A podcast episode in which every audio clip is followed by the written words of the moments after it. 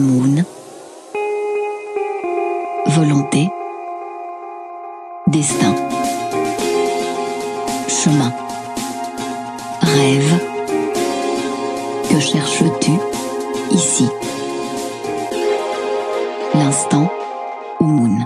Il faut un certain courage, une vraie volonté et beaucoup de philosophie pour réussir à être heureux. De même, il faut mettre en place de vrais stratagèmes pour parvenir à se rendre la vie réellement misérable. Faites vous-même votre malheur. On peut par exemple glorifier le passé et regretter le paradis perdu de notre enfance. Critiquer le présent de façon systématique au nom des vertus d'antan. On peut aussi juger qu'il est trop tard pour vivre pleinement, invoquer l'âge, les échecs, une enfance difficile, une rupture inconsolable. On peut aussi invoquer l'état lamentable de la nature humaine, de la société, de nos institutions. Comment, en effet, réussir à changer dans de telles conditions? Nos souffrances sont réelles. Mais peut-être que chercher à imposer le bonheur est la manière la plus radicale de ne pas y accéder. Il faut ouvrir un livre, lire entre les lignes, observer les silences, chercher un miroir. Et là, peut-être, de pire ennemi, notre reflet deviendra notre meilleur allié.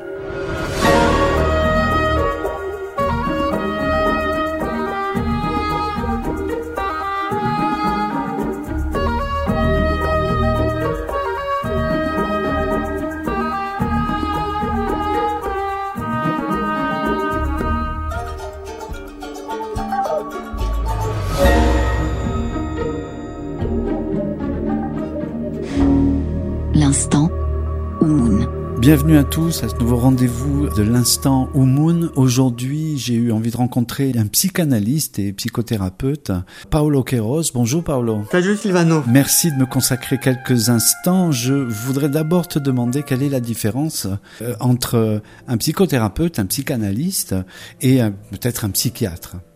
Alors, un psychiatre, par exemple, c'est quelqu'un qui a fait des Ouais. études médicales et c'est quelqu'un qui est considéré comme un médecin et qui est apte à prescrire, par exemple, des médicaments.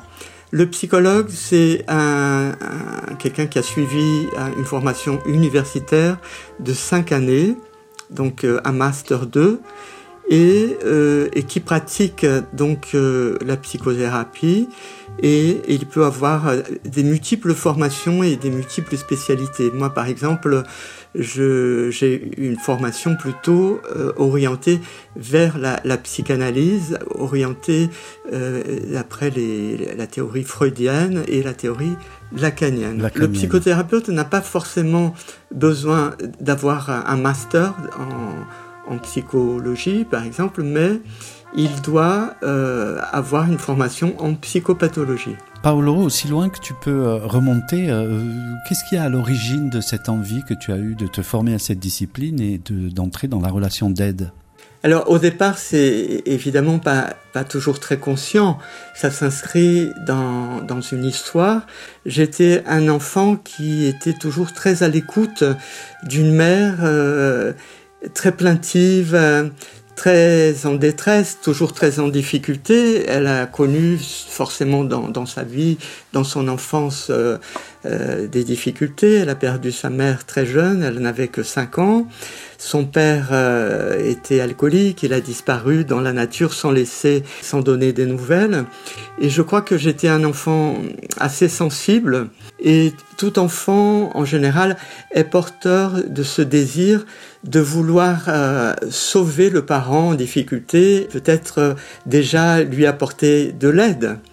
Donc je crois que euh, ma vocation s'est inscrite dans cette relation enfant et, et une maman en difficulté. Alors, tu as suivi tout un cursus euh, universitaire, hein, Paolo. Est-ce que euh, la vocation thérapeutique, elle, part d'une souffrance personnelle et d'une envie de se réparer soi-même? Oui, je pense que j'ai été un petit peu contaminé, presque dans le sens chimique, hein, de, de- contaminé par cette euh, détresse maternelle.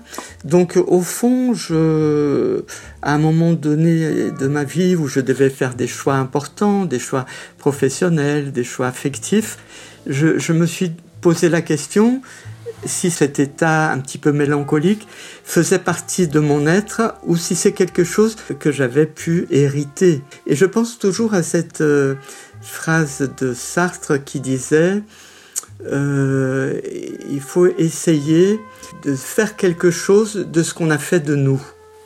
Voilà, et je pense que le travail thérapeutique consiste justement à essayer de, de nous délivrer de ce qui ne nous appartient pas et, chercher peut-être euh, quelque chose de notre essence profonde, de notre être.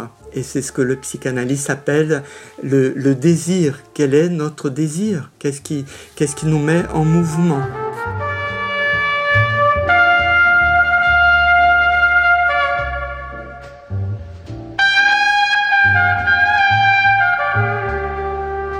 Je sais qu'en parallèle à ta, pratique en cabinet, tu as travaillé de nombreuses années avec des adolescents qui étaient en, dans des situations psychologiques très, très complexes, en, en réaction, en violence. Qu'est-ce que tu as appris de cette expérience?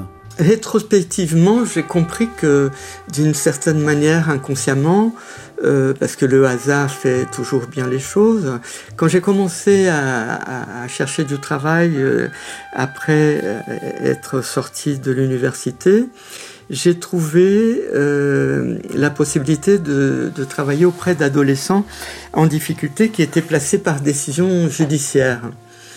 C'était un travail très difficile, déjà parce que c'était des enfants en grande souffrance et qui manifestaient leur détresse par de la violence. Et, moi, j'avais très peur de la violence, donc c'était très éprouvant. C'était pour moi comme un, une sorte de défi de, de me mettre dans ce contexte professionnel. Et à la fois, j'ai l'impression que inconsciemment, j'avais envie de réparer quelque chose de ma propre histoire. C'est-à-dire que un enfant un petit peu abandonnique, puisque, comme je te disais tout à l'heure, ma mère était une maman un petit peu dépressive, et les personnes dépressives sont toujours très centrées sur elles-mêmes. Et, euh, donc euh, j'ai eu comme le sentiment que je voulais aider ces adolescents à obtenir cette écoute, cette, euh, attention qu'ils n'avaient pas eue et probablement par euh, identification, hein, j'ai pu euh, exercer dans cette institution pendant une vingtaine d'années. Et avec du recul, je me suis toujours posé la question comment j'ai tenu une vingtaine d'années dans un contexte qui me semblait très difficile, très douloureux mais j'ai eu la chance aussi d'être entouré par une équipe de professionnels euh, très expérimentés et c'est là où j'ai pu faire mes premiers pas dans, ma, dans mon parcours de, psychothérapeute. L'instant Moon.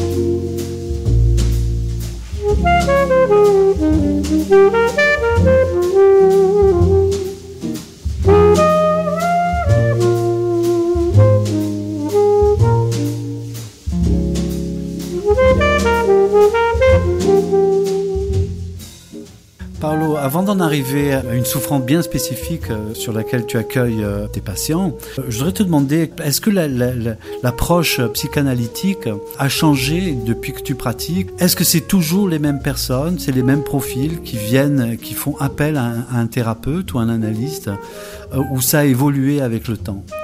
Au départ, la psychanalyse nous apprend à essayer d'observer différentes structures c'est-à-dire la névrose, la psychose et la perversion. La névrose, on, la subdivise en, hystérie et obsession. Ensuite, il y a la, psychose et la, perversion. Aujourd'hui, euh, avec l'évolution de la société, certains de mes confrères considèrent qu'il y a une sorte de perversion généralisée. Qu'est-ce que, cela veut dire? Cela veut dire que nos désirs doivent être satisfaits de, manière immédiate. Avec, euh, les, les, les, nouvelles technologies, nous sommes dans une sorte euh, d'infantilisation de la société, c'est-à-dire que nous ne supportons plus la frustration, nous ne supportons plus les limites. Donc euh, je crois que ça a dû forcément bouleverser notre manière d'appréhender les, personnes qui viennent nous, voir. Euh, il y a une évolution dans, la manière de, pratiquer la psychanalyse, puisque euh, à l'époque de Freud, c'était particulièrement adressé à une population de femmes hystériques qui, qui refoulaient leurs désirs parce que c'était une société répressive. Et aujourd'hui, c'est tout l'opposé. C'est une société justement qui ne réprime plus, hein, qui, qui, ne donne plus de limites. Donc comment, comment vivre dans une société où je pense que chaque individu a besoin de trouver aussi une sorte de, de limite, sinon ce serait la folie, le débordement total. D'abord merci pour cette lumière, c'est vraiment très intéressant. Je voudrais euh, en arriver maintenant à, un, domaine un peu plus spécifique. Tu as publié il y a quelques années un, bouquin, je pense que c'était, euh, tu l'as fait en collaboration avec une journaliste, elle s'appelle euh, Isabelle Lachereff, dont le titre dit tout, c'est comment bien réagir au coming out d'un proche. Tu as prêté une attention plus particulière à des patients qui sont venus te voir parce qu'ils sont homosexuels et qu'ils avaient besoin d'aide pour ça. Tu peux m'expliquer un peu ton cheminement? Alors, c'est effectivement une expérience très particulière. J'ai eu la, chance, lorsqu'un ami psychologue euh, m'a proposé de, participer, d'intervenir auprès de cette association, je n'avais aucune connaissance de, ce public, de, de, ces histoires, mais ce que, ce que je trouvais intéressant, c'est de venir et d'essayer de comprendre pourquoi un parent, lorsque euh, il venait d'apprendre que son fils ou sa fille euh, était d'une orientation sexuelle différente, hors norme, comme on dit aujourd'hui, pourquoi ça provoquait chez eux euh, une sorte de cataclysme. J'ai même pu écrire un article qui s'appelle Un séisme familial, comme si cette annonce venait déstabiliser tout l'édifice de la structure familiale qui est basée sur des normes. C'est-à-dire qu'un enfant euh, homosexuel, en principe, lorsque j'ai commencé, parce que la, société a évolué, en principe, il venait d'une famille euh, composée d'un papa et d'une maman. Hein. Donc il y avait une sorte de, de norme hétérocentrique, hétérocentrée comme, comme vous voulez. Et donc euh, à partir de l'annonce, le parent euh, ne savait pas toujours comment se positionner. D'abord, c'était le choc. Euh, ensuite, c'était une sorte de, de, déni, c'est pas possible. Et, et, la troisième phase, c'était je vais essayer de comprendre. Est-ce que j'ai une part de responsabilité? Est-ce que c'est ma faute? Qu'est-ce que nous avons fait pour produire un enfant euh, différent? Donc, euh, l'objectif de cette association qui s'appelle Contact, était d'essayer de renouer le lien entre cet enfant et sa famille pour éviter la rupture. Donc euh, mon rôle en tant que thérapeute, c'était d'être un petit peu à l'écoute des parents, des familles et du jeune qui se sentait, lui, euh, en difficulté parce que sa crainte était le rejet. Forcément, il avait peur, de, à la suite de cette annonce, d'être rejeté, ce qui, ce qui arrivait dans, dans, dans différentes situations. Mais est-ce qu'à partir du moment où euh, des parents euh, sont d'accord pour venir te rencontrer, est-ce que c'est pas déjà le début euh, de, de, de l'acceptation? Peut-être pas le début de, de l'acceptation, mais déjà une tentative de, de vouloir comprendre, de, de se dire euh, j'aime mon enfant, j'aime euh, ma fille, j'aime mon fils, et il n'y a pas de raison de, le, rejeter. Hein. Donc il a cette première tentative qui était de venir rencontrer d'autres parents ayant vécu le même type d'expérience et dans ces échanges en groupe ou individuellement avec un, psychologue, en l'occurrence moi, ils essayaient de mettre des mots et progresser et je voyais le, résultat très rapidement. Ils, avaient envie d'accepter leur enfant, et, c'était une vraie lutte contre leurs propres préjugés. Hein. Je pense que le travail le plus complexe que nous devons tous euh, faire, moi y compris en tant que thérapeute, avant tout, c'est d'essayer justement d'aller au-delà de, ces préjugés. Moi, j'ai un préjugé, euh, Paolo, qui peut être erroné.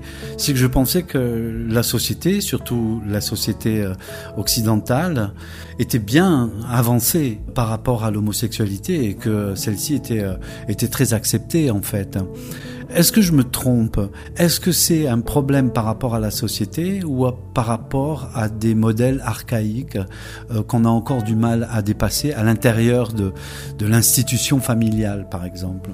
Alors j'ai eu l'impression avec cette expérience que paradoxalement, plus la société admet euh, l'homosexualité, accepte les homosexuels, puisque euh, dans certaines sociétés dites civilisées, comme, euh, comme en France, en Espagne, au Portugal, on, admet déjà le mariage avec des personnes du même sexe.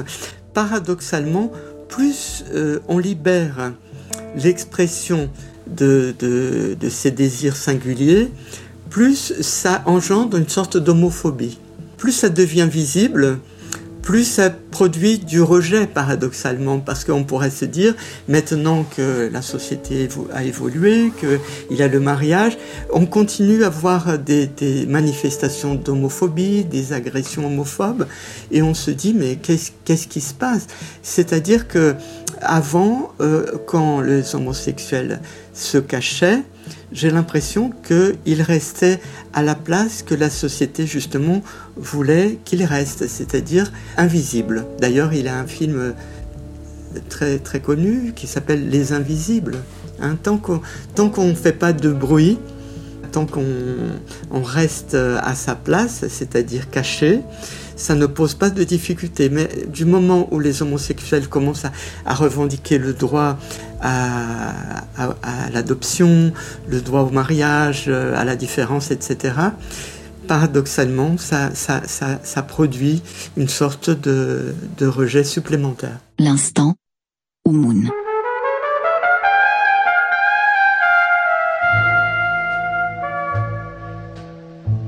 Avancer sur l'identité de genre, qui me semble être un, débat sinon nouveau, mais en tout cas qui a pris la place dans, le débat citoyen, dans le débat, on en discute au niveau politique, dans les assemblées. Quel est euh, d'abord ce que tu reçois de ce phénomène, des personnes qui sont en crise identitaire par, par leur genre?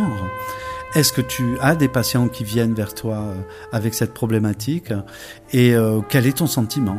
Le mot problématique euh, me semble un petit peu... Parce que pour moi, j'essaie d'aborder ces questions pas comme un problème. J'essaie d'aborder ces questions comme une, une, une réalité. Je suis confronté effectivement à des sujets, des personnes qui viennent me voir parce que ils ont une souffrance. Je donne un exemple. Récemment, j'ai rencontré un adolescent de 17 ans qui se dit euh, en transition, donc il est, dans un corps qui ne correspond pas à, à son genre, Et euh, d'après les discussions, l'échange que nous avons pu avoir, pourquoi il est venu me voir? Parce qu'il souffre du rejet de l'autre. Il ne souffre pas parce qu'il se considère en tant qu'appartenant à l'autre sexe. C'est pas ça sa difficulté. Il vient d'un milieu défavorisé, il vit dans une banlieue proche de Paris, et il dit, voilà, j'ai peur de me faire tabasser, j'ai peur d'assumer ma féminité, j'ai peur de sortir euh, comme je voudrais. Et donc, euh, je lui dis que notre travail allait consister à l'aider à assumer cette féminité, assumer euh, ce désir, assumer ce qu'il est. Je pense que chaque personne, chaque individu a son droit d'exister sur cette terre et je ne, je ne vois pas pourquoi quelqu'un euh, de différent de moi n'aurait pas euh, le droit d'exister. Donc je lui dis, à partir du moment où depuis tout petit tu te sens appartenir à l'autre sexe, tu, veux faire appel à la science pour euh, euh, changer ton anatomie, essayons de faire en sorte que ce désir et cette façon d'être, tu puisses l'intégrer et non plus se présenter comme étant quelqu'un en transition. Mais Paolo, comment t'expliquer? Est-ce que tu pourrais avoir une hésitation sur la personne qui aurait une mauvaise interprétation de ce qui est en train de se passer et qui s'engagerait dans quelque chose qui est quand même extrêmement important, extrêmement dramatique, qui est euh, de changer son corps? Est-ce que tu pourrais, toi, ressentir une hésitation par rapport à ça? Alors, à partir du moment où quelqu'un vient me voir avec la conviction, la certitude d'appartenir à l'autre sexe, cette personne n'est plus dans un questionnement du genre névrotique. Euh, suis-je un homme, suis-je une femme? Le, névrosé se situerait plus au niveau fantasmatique. Je peux être un homme, mais me conduire euh, dans ma vie affective, dans ma vie intime en tant que femme et vice-versa. J'ai des patients homosexuels, euh, des garçons pour la plupart, un qui m'a dit avec les garçons, je me comporte en femme. Mais il sait pertinemment qu'il est un garçon. Hein, il va pas, euh, il n'est pas en conflictualité avec son anatomie. Avec le transgenre, la difficulté, c'est que le transgenre euh, est en désaccord total avec son anatomie. Du point de vue plus euh, psychologique, certaines personnes euh, estiment qu'ils n'ont pas besoin d'une évaluation psychiatrique. Il y a même des associations de trans qui refusent euh, le protocole qui existe en France, qui serait d'avoir une évaluation d'un comité d'experts scientifiques, parce que on, part du principe que c'est pas l'autre qui va confirmer ce que nous sommes. La transidentité pose euh, la question de, de, cette contrariété entre l'anatomie et le, le, le, sexe qu'on porte en soi.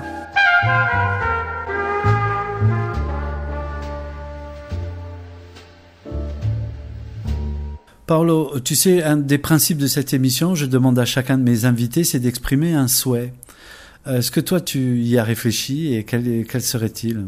Le mot qui me vient à l'esprit, c'est la bienveillance. Moi, je, je suis quelqu'un qui prône la, la bienveillance. Je, trouve que on est dans une société forcément consumériste, euh, très individualiste. Euh, dès l'école, on commence à euh, infuser dans l'esprit de chacun l'esprit de, de compétition mais je, je, je, je, pense que si on allait vers la bienveillance, on serait peut-être euh, plus satisfait. Je, suis content quand je me réalise individuellement, mais je suis aussi très satisfait lorsque j'accompagne quelqu'un et je, je, le vois euh, avancer, évoluer et aller vers son désir profond.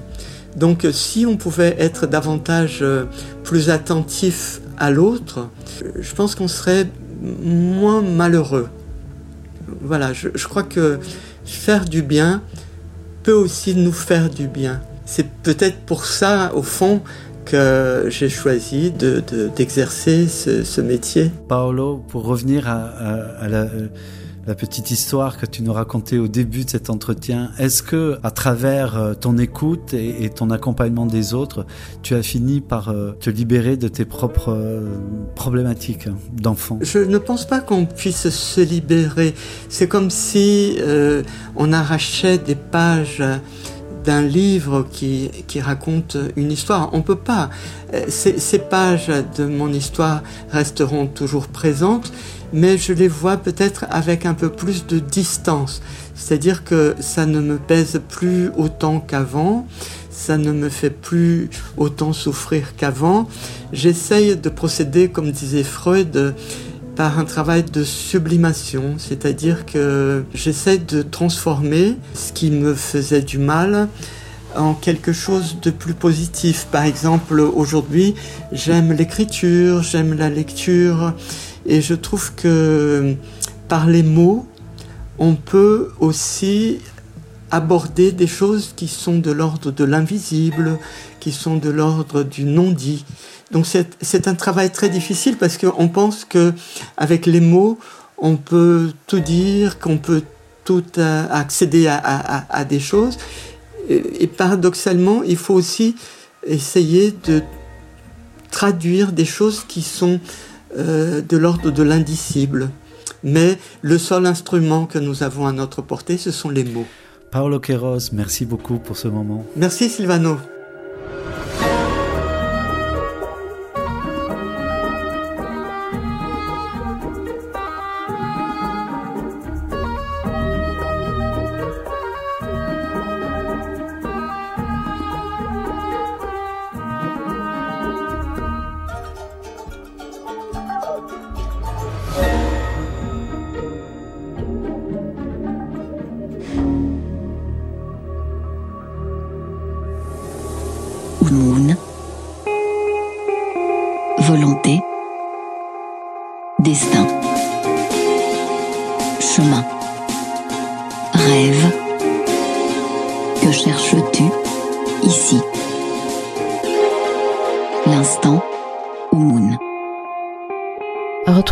Podcasts sur oumoon.fr.